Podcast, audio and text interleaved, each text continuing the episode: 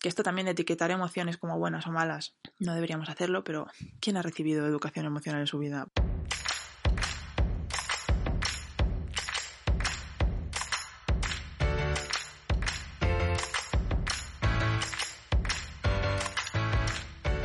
Hola, ¿qué tal? Bienvenidos una semana más. Mi nombre es Cristina. Esto es lo que pensé mientras.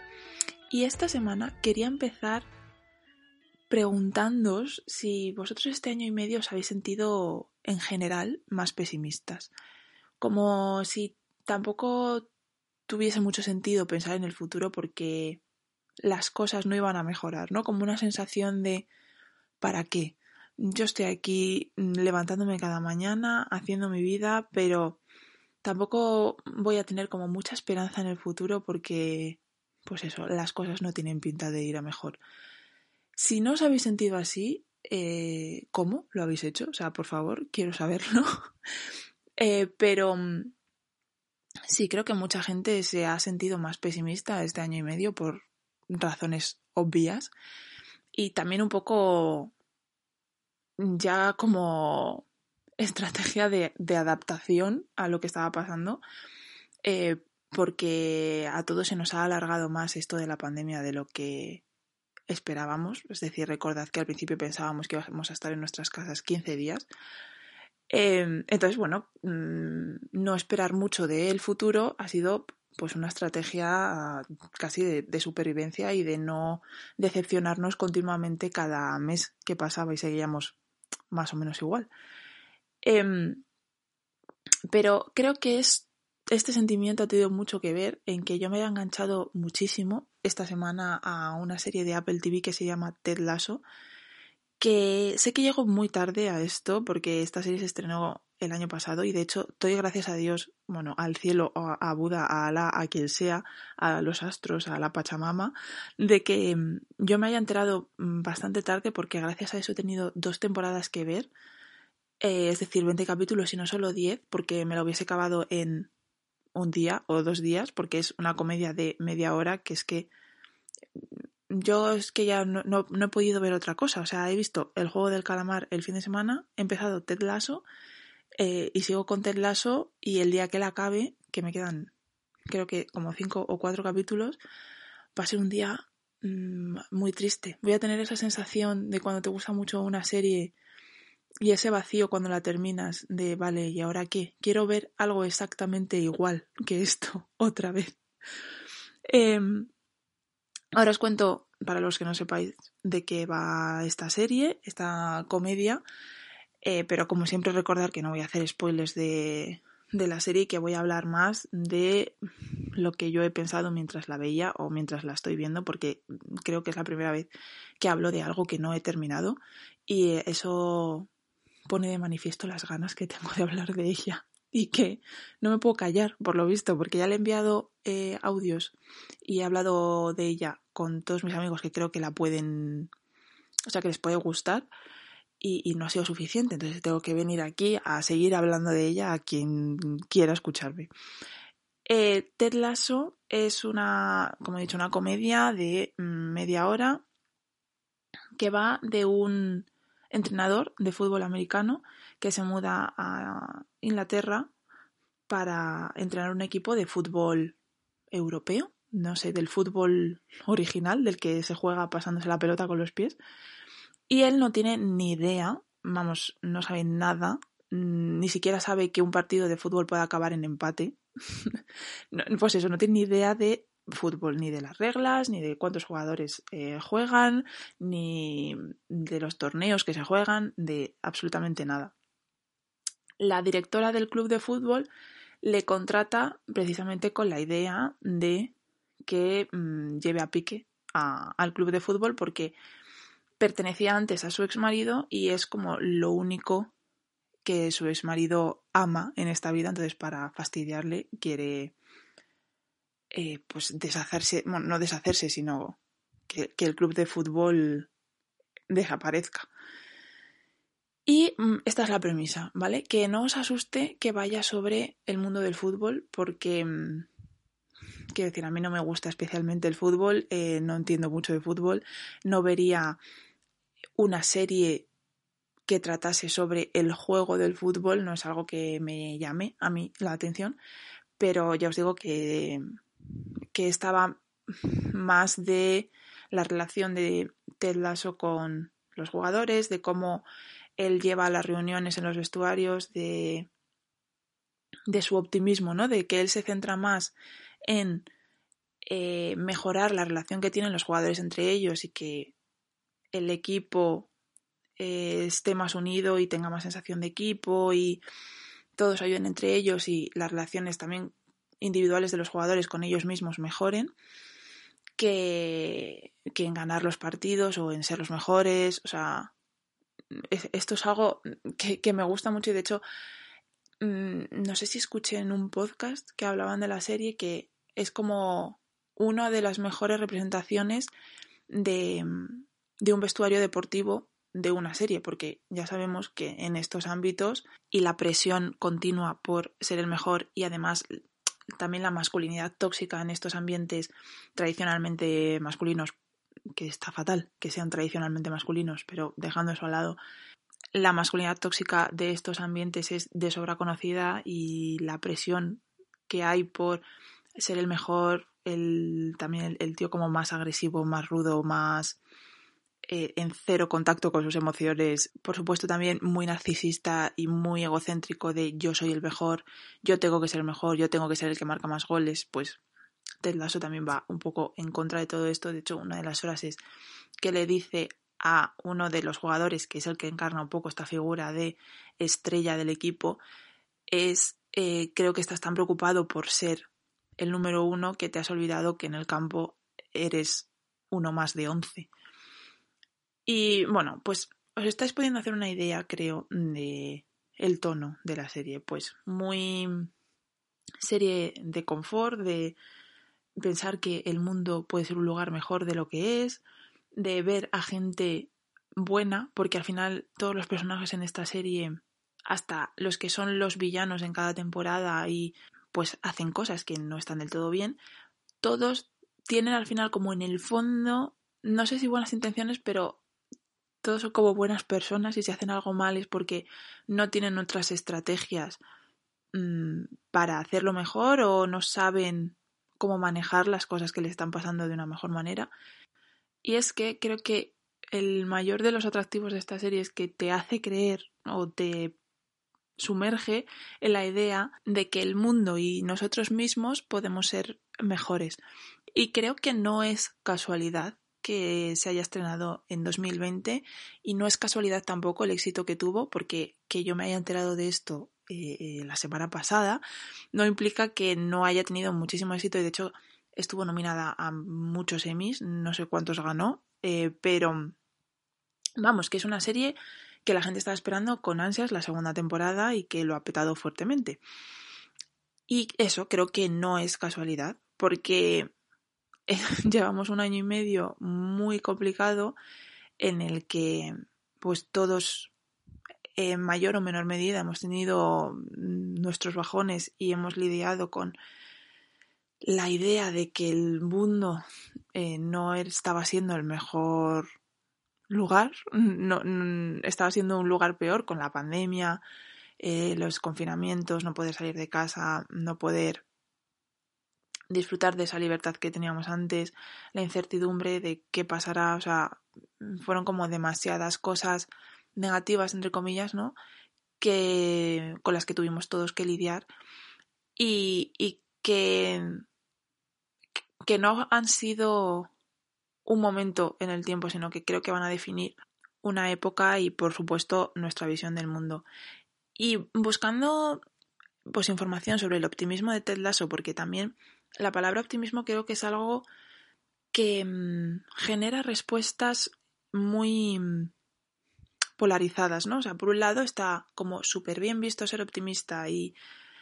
Mm, no mostrar lo negativo, es decir, con tema de redes sociales y demás, pero tampoco hay que irse a las redes sociales. O sea, creo que mucha gente hasta con sus amistades es como no voy a mostrar lo negativo porque no quiero dar el coñazo.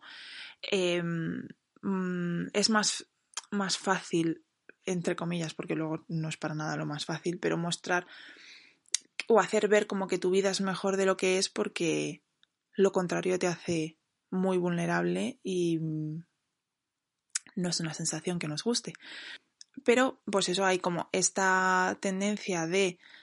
solo mostrar lo positivo, solo mostrar eh, cuando estamos felices, solo mostrar cuando nos vamos a la playa, solo mostrar eh, cuando estamos tomando algo con nuestros amigos o salimos de fiesta, pero no mostramos eh, cuando estamos mal o todas las dudas que tenemos en nuestra cabeza o no exteriorizamos que no lo tenemos todo claro, que no sabemos exactamente quiénes somos ni por qué estamos haciendo las cosas. Y por otro lado, también hay como esta corriente de que el optimismo es súper negativo, porque nos vamos como al, a la toxicidad del positivismo de no ver cuando estamos mal, de no admitir que no lo estamos pasando tan bien, de suprimir una serie de emociones negativas que creemos que no van a ser bien recibidas por nuestro entorno y ya no es por nuestro entorno, sino que da como mucho miedito sentirlas porque es darte cuenta de que igual no estás tan bien como quieres hacer creer. Y este optimismo y solo mostrar lo bueno nos puede llevar a, eh, pues eso, suprimir y bloquear otro rango de emociones que es, es que tenemos que sentir porque somos humanos y sentimos tanto cosas buenas como malas, que esto también de etiquetar emociones como buenas o malas no deberíamos hacerlo, pero ¿quién ha recibido educación emocional en su vida? Porque yo no. Pero eh, Sí, creo que con la palabra o el concepto optimismo tenemos como conflicto. Es como no nos fiamos de él del todo. Y es que, o sea, no hay personaje más optimista que Ted Lasso. O sea, lo primero que hace, o de las primeras cosas que hace cuando llega a los vestuarios del club de fútbol que va a entrenar, es eh, escribir en una cartulina eh, believe, o sea, creer o tener esperanza, y ponerla encima de la puerta de su despacho. O sea, e, este es Ted Lasso, ¿vale? Así, en, en una acción definido. Y bueno, es que igual este personaje ha llegado en un punto en el que lo que necesitamos es que nos devuelvan mm, la esperanza o las ganas de creer que todo va a ir mejor. Y es que este diálogo entre la ficción que se produce en una determinada época y el sentimiento generalizado de ese periodo de tiempo ya ha ocurrido otras veces. Por ejemplo, cuando ocurrió la Gran Depresión en Estados Unidos y pues mucha gente se arruinó y pues eso, el clima social no era tampoco el más optimista, fue cuando surgió el auge de los musicales y de las historias pues que te daban esperanza, que eran Mm, no tan dramáticas y que se centraban más en dar un mensaje de que se podía ser feliz sin tantas posesiones económicas y que lo importante era mm, pues el amor o que mm, tú tenías todo dentro de ti mismo para volver a ser feliz y sentirte como en casa, como es por ejemplo el, el Mago de Oz, que se estrenó en 1939. Entonces, siempre ha habido como pues es un diálogo, una relación entre lo que produce la ficción y el sentimiento generalizado de esa época y casi son opuestos, ¿no? Lo que necesita la sociedad en ese momento es lo que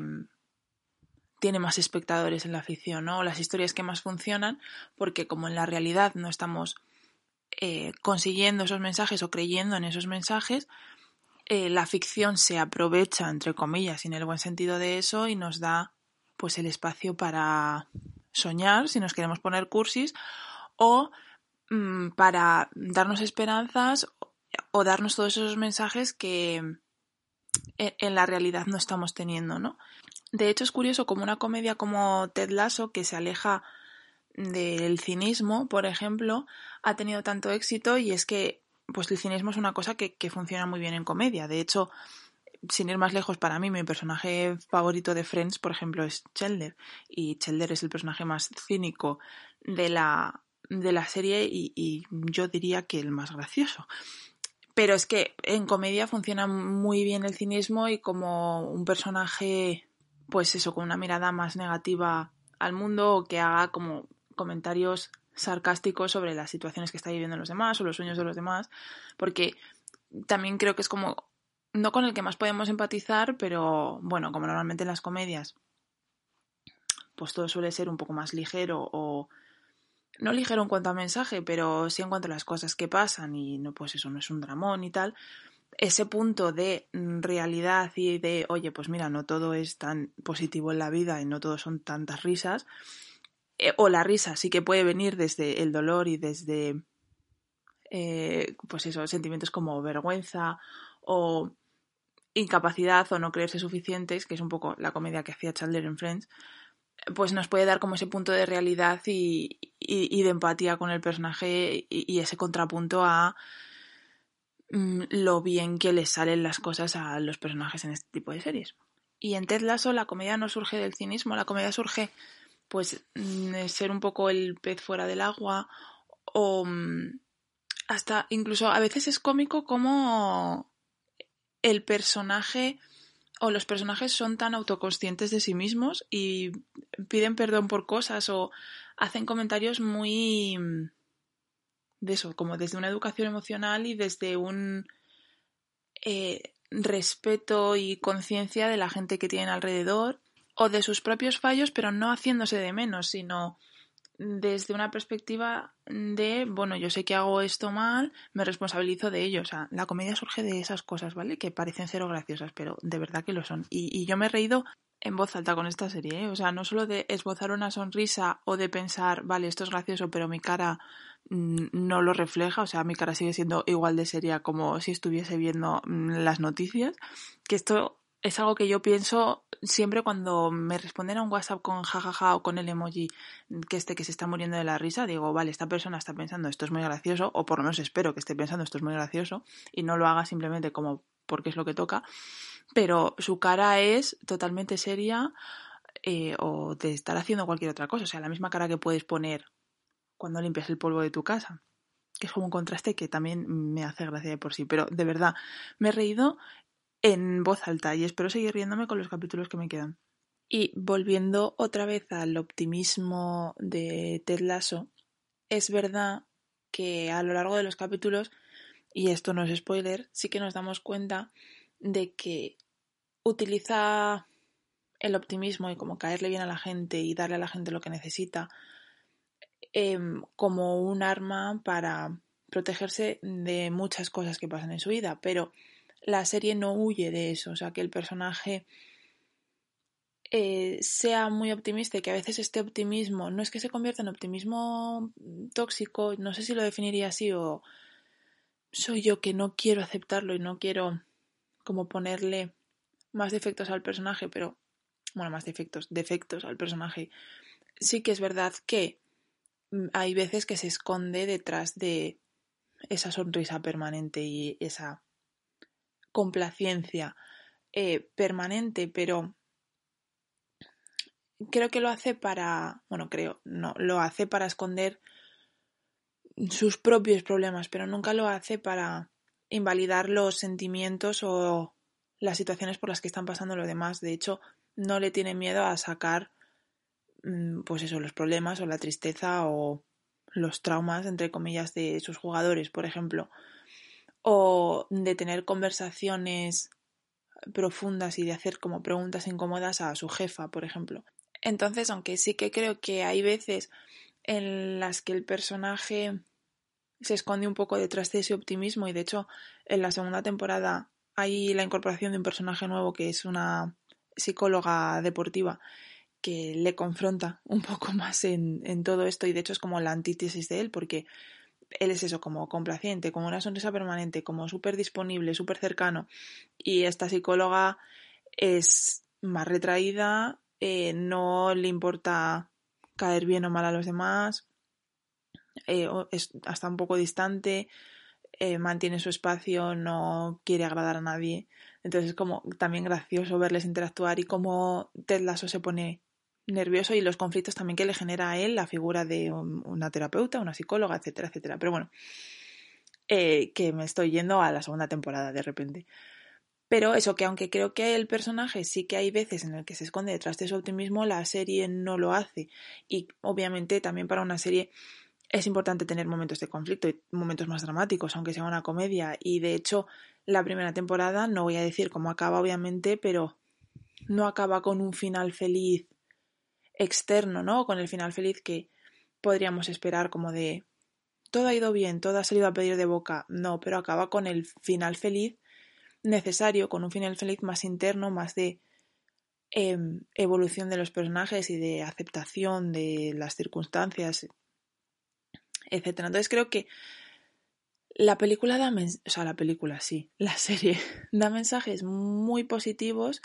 y, a ver, es cierto que es una comedia y que todo está un poco edulcorado y que hay estrategias que se usan en la serie, como es hablar los problemas o, eh, por ejemplo, Ted Lasso eh, em, consigue que los personajes que son así como más duros o más estereotípicamente como los machos en el sentido de eh, hombre mm, encerrado en sí mismo que no quiere mostrar sus sentimientos o que el único sentimiento que se permite mostrar es la rabia o el enfado, em, consigue pues llegar a él y hablar con él de otros temas o ver otro lado de él y es verdad pues eso que, que en la vida tú aunque quieras conectar con una persona y sacar como ese lado, a veces no lo consigues o obviamente no lo consigues en el lapso de tiempo que dura un episodio de media hora de una serie de comedia. O sea, como que los procesos están todos un poco más eh, acelerados o pues eso, los resultados se consiguen muy rápidamente, entre comillas, pero funcionan con el tiempo de la serie. Lo que pasa es que sí que es verdad que a lo mejor si trasladásemos a Ted Lasso a la realidad, eh, sería un personaje mucho más frustrado o que no conseguiría darle la vuelta tanto a las situaciones como lo hace la serie. Pero eh, e, esto es algo que, aceptas al entrar ya no solo en, esta serie, sino como en cualquier serie de ficción, ¿no? Que es que la ficción no es como la realidad y tiene otras reglas. Y si las series mostrasen la realidad tal cual, eh, serían muy aburridas, porque mm, también tendrían que durar mucho más tiempo para que todo fuese más mm, o sea, los lapsos de tiempo, pues, sobre todo, ¿no? Fuesen más realistas y eh, las moralejas o las epifanías de sus personajes no se darían en un lapso de tiempo de hora y media o dos horas o tres horas, las películas más largas.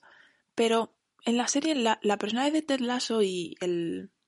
tono de la serie en general funcionan. Funcionan y y eso creo que es algo que, necesitamos y que yo buscaba sin saber qué buscaba. No sé si me explico. O sea, eh, de hecho, cuando empecé a ver la serie, como que mi mente estaba todo el rato intentando buscar eh, los fallos, ¿no? O sea, diciendo, vale, eh, esto es demasiado optimista, a ver cuándo le explota en la cara. O mm, a ver mm, cuándo la serie estereotipa mucho a sus personajes, porque es verdad que es una comedia en la que pues tenemos como personajes eh, muy característicos, ¿no? O sea, está eh, pues la estrella del equipo, el mm, entrenador eh, bonachón que es súper optimista, la novia de la estrella del equipo, el jugador que es un muro infranqueable, que es súper distante y casi no se relaciona con sus compañeros. El que hace más bromas y es más pizpireto y está todo el rato corriendo de un sitio para otro intentando de a sus compañeros. O sea, sí que juega con personajes muy, pues eso, estereotipados, pero luego también, eh, y eso lo estaba comentando con un amigo hoy, eh, tiene la capacidad como de, no sé si sorprenderte, pero jugar con tus expectativas, porque a mí me pasó, o sea, yo entré de lleno ahí como ya prejuzgué, ¿no? O sea, pues eso dije, el personaje de la novia de la estrella del equipo, pues yo ya estaba en plan, pues eso, buscando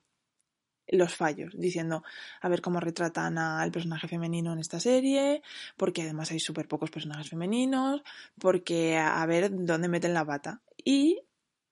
creo que la serie eh, consiguió utilizar mis expectativas y ponérmelas a mí en la cara, en plan, ¿por qué estás pensando todo esto de este personaje cuando simplemente te lo hemos presentado y no ha hecho nada?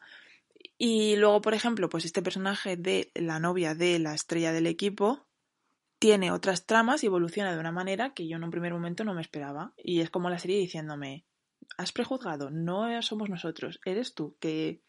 o sea, la que estaba mal no era la serie, sino que eres tú que ha prejuzgado a este personaje simplemente por cómo lo hemos presentado en un capítulo y tú te has hecho todas estas ideas preconcebidas acorde a esta idea, ¿no? Y, me ha gustado, paradójicamente, que me explotase un poco esto en la cara y que la serie me dijese, pues lo que estaba mal era cómo estabas tú pensando y todo el juicio que le estabas volcando encima a este personaje y no como nosotros lo estábamos escribiendo. Es más, ya que estoy hablando de prejuzgar, la serie también tiene como un mensaje muy claro a este respecto y a Ted Lasso no solo le ponen como el optimista y ya está, sino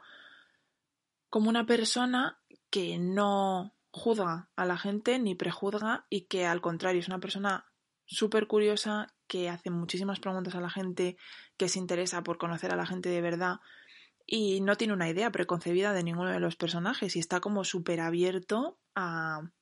que la gente se le muestre a él tal y como es y no el acercarse más a unas personas que a otras por sus ideas preconcebidas en su cabeza. Eh, de hecho, hay una escena en la que él explica que, que, eso es lo que le ha pasado a él en su vida, ¿no? Que ha tenido problemas en su infancia, bla, bla, bla. No es relevante esto. Pues otros niños cuando era pequeño o pues otros adultos cuando le ha ido creciendo le han prejuzgado a él y se han metido con él por ser de cierta manera, ¿no? Y mm, un día se dio cuenta que eso no tenía nada que ver con él, que no había nada malo en él, que todo eso negativo que estaba poniendo la gente en su persona era simplemente una proyección de esa gente y el prejuicio de esas personas. Pero que, que si esa gente se interesase más por conocerle de verdad, igual cambiarían de opinión y no tendrían esa percepción falsa o muy, muy superficial de él y que simplemente él no iba a mm, mm, perder el tiempo o esforzarse en demostrarle a la gente que estaban equivocados. Quien quisiese mm, venir a preguntarle o interesarse por conocerle de verdad, adelante, él iba a estar abierto y no les iba a guardar ningún rencor, pero toda esa gente que se quería formar una idea de quién era él simplemente por eh, verle, como he dicho antes, poniendo un cartel, una cartulina con la palabra believe encima de su despacho y no quisiese acercarse a él de verdad, pues ya está, era decisión del resto de personas. Que, mm, claro, a mí me encantaría ser así. O sea, me encantaría que llegase el punto en mi vida en el que me diese igual lo que los demás pensasen de mí, o si, o no sé si me diese igual, pero que fuese yo misma capaz de recordarme más a menudo que la opinión que tiene la gente de mí muchas veces, como dice esta frase un poco cursi, dice más de ellos que de mí.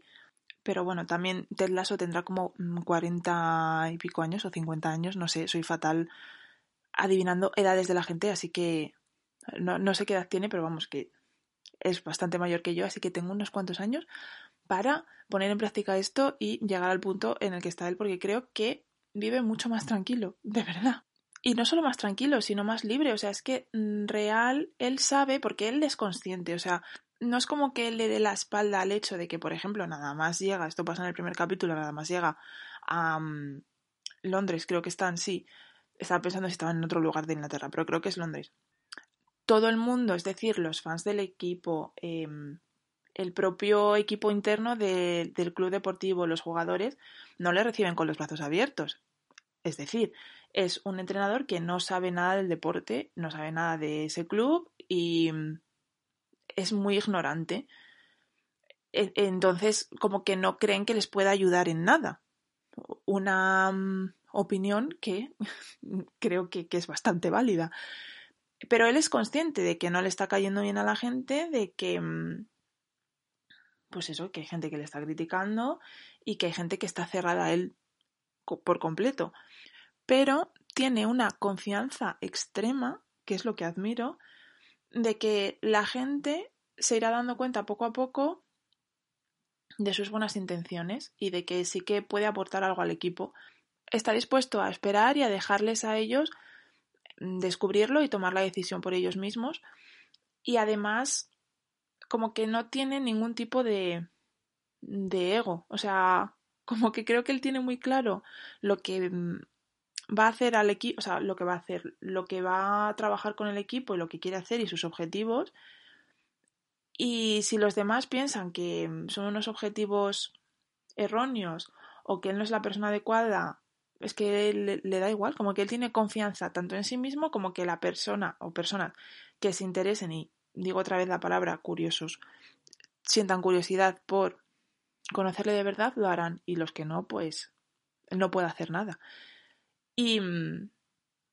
pues es que me, parece maravilloso, me parece maravilloso y me parece de admirar y ya digo que ojalá em, yo en un futuro espero que cercano sea más así. Pero es que además esta característica del personaje de tener cero ego y cero necesidad de demostrar quién es y de ser el mejor cuadra mucho con sus objetivos para con el equipo. Eh, que él quiere precisamente eso, que el equipo de fútbol se comporte más como un grupo y mm, se centren y focalicen más en qué es lo mejor para el equipo que simplemente en qué es lo mejor para cada jugador individual, creo que narrativamente encaja muy bien y no solo dentro de la historia, sino vuelve una vez más a lo que necesitamos hoy por hoy como sociedad, ¿no? ¿Qué, qué buscamos en la ficción? Que también es un poco eso, la, la sensación de, no sé si volver a estar todos unidos, pero que podemos luchar todos juntos por un bien mayor y que podemos construir un mundo mejor. Vuelvo a decir, por muy curso que suene, pero pues es que es necesario, ¿no? Creer en que podemos ir a mejor y no ir a peor. Eh, porque creo que también el cinismo es como. No sé si está mejor valorado, pero la gente que es cínica también tiene una posición como de superioridad o de condescendencia a la gente que pues es más optimista y espera que las cosas eh, vayan a mejor y, y, esto se puede ver como una mm, postura incluso ingenua de la vida que esta gente piensa, pero ¿no te has dado cuenta ya de que la vida es un valle de lágrimas y que pues eso, nada va a ir a mejor y nada tiene sentido? Y se ponen en esta posición como por encima de yo soy más inteligente que tú o yo he aprendido antes que tú de qué va todo esto. Pero es que al final la gente cínica tampoco está viendo la realidad pura. Mmm, inmaculada, no sé, sin pasarlo por el filtro de su percepción. Es que nadie puede hacer eso, nadie puede ver la realidad objetivamente. Y pensar que todo va a ir a peor tampoco es ver la realidad, porque nadie sabe qué va a pasar en el futuro. O sea, me parece igual de mm, poco realista en estos términos pensar que las cosas van a mejor como que las cosas van a ir a peor. Y mm, no creo que te haga más feliz pensar que las cosas van a ir a peor. Repito, no quiere decir que tengamos todos que pensar que estos son los mundos de Yuppie, que mm, crecen piruletas en el campo y mm, que nuestros problemas se van a solucionar por arte de magia o que no hay problemas que solucionar. No es así. Eh, repito, tampoco creo que la serie lo haga. Pero eh, creo que la gente que es cínica lo que saca de ver así la vida no es ser más feliz, sino sentirse más inteligente. Y de alguna manera sentirse más inteligente que el resto creo que les reporta un poco de felicidad. Mm, pero claro, igual no es la manera. Y, y si tienes que sentirte más inteligente que los demás para ser feliz, también es como hay un problema ahí. También la explicación detrás de todo esto, es decir, de la necesidad que sentimos o la fuerza magnética que nos atrae más hacia el pesimismo que hacia el optimismo es que los humanos no estamos preparados, diseñados para ser positivos todo el rato. De hecho, más bien al contrario, porque esperar siempre lo peor es lo que ha hecho que evolucionemos hasta lo que somos hoy en día y que estemos preparados para cualquier tipo de peligro y para evitarlo, ¿no? Es decir, el ser humano o nuestro ancestro hace miles y miles de años que no viese el peligro o lo ignorase, pues mm, probablemente acabaría muriendo. Pero claro, ahora no necesitamos estar en alerta en cuanto a supervivencia todo el rato y esperar lo peor todo el rato. Y ahora, curiosamente, la tortilla se ha dado la vuelta y es más perjudicial para nuestra salud esperar siempre lo peor que esperar siempre lo peor. No sé si nuestra salud física, pero seguramente nuestra salud mental Mm, se vea mejorada si esperamos cosas buenas del futuro, porque también algo científico es que pasamos entre un 30 y un 50% de nuestros pensamientos pensando sobre nosotros mismos, eh, proyectándonos en el futuro. O sea, mm, cada vez que pensamos en nosotros, en quiénes somos, en cómo nos vemos, en qué queremos, eh, de que nos arrepentimos, etcétera, mm, tres o cinco de cada diez pensamientos van a ser siempre proyectándonos en el futuro. Y ya que pasamos tanto tiempo de nuestra vida en un lugar que no existe y que no podemos controlar, por mucho que nos cueste aceptarlo, o no sé si aquí yo estoy proyectando y todos vivís muy bien sin planear el futuro y sabiendo que es algo que se nos escapa totalmente de nuestro control, pero a mí me genera bastante incertidumbre por no decir ansiedad. Pero eso, ya que pasamos tanto tiempo en ese futuro imaginario y, no sé, haciéndonos la idea de cómo será o cómo queremos que sea, nos hace más felices pensar que hay lugar para mejorar y para conseguir todo eso que pensar que simplemente estamos aquí para soportar la siguiente cosa mala que la vida nos eche encima. Y una cosa curiosa que también he encontrado es que somos los, las únicas criaturas de este planeta, a excepción de un porcentaje pequeño de primates, que, que pasa tanto tiempo pensando en el futuro y proyectándose en el futuro y sí, ocupados con, con ese espacio temporal que todavía no ha ocurrido y del que, repito, no tenemos control ni forma de adivinar. Pero es que, claro, esto es lo que nos ha pasado en este último año y medio, que nos han quitado toda posibilidad de futuro y de pensar que la cosa va mejor porque la realidad se impuso y, y nos dijo, mirad, no hagáis ningún tipo de plan porque vais a estar confinados no sé cuántos meses. Cuando no estéis confinados